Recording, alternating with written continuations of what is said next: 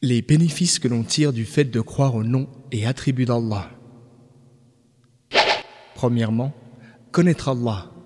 En effet, qui croit aux noms et attributs d'Allah connaît encore plus son Seigneur, sa foi augmente alors immanquablement et son monothéisme se renforce.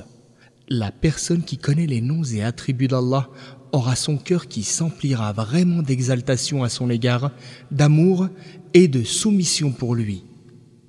Deuxièmement, pouvoir glorifier Allah en utilisant ses noms sublimes, ce qui est une des meilleures façons de pratiquer la louange, vikr. Allah exalté soit-il, a dit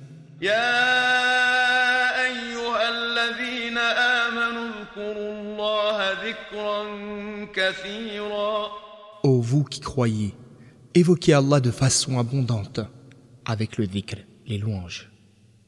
Verset 41 de la sourate El-Ahzab. Troisièmement, priez et invoquez Allah en faisant usage de ses noms et attributs en application de ce qu'il a dit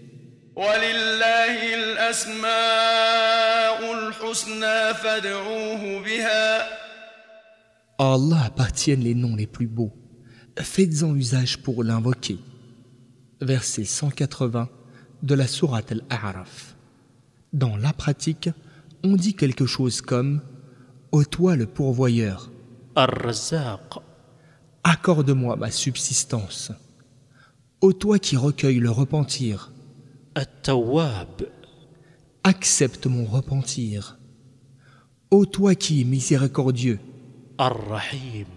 Fais-moi miséricorde.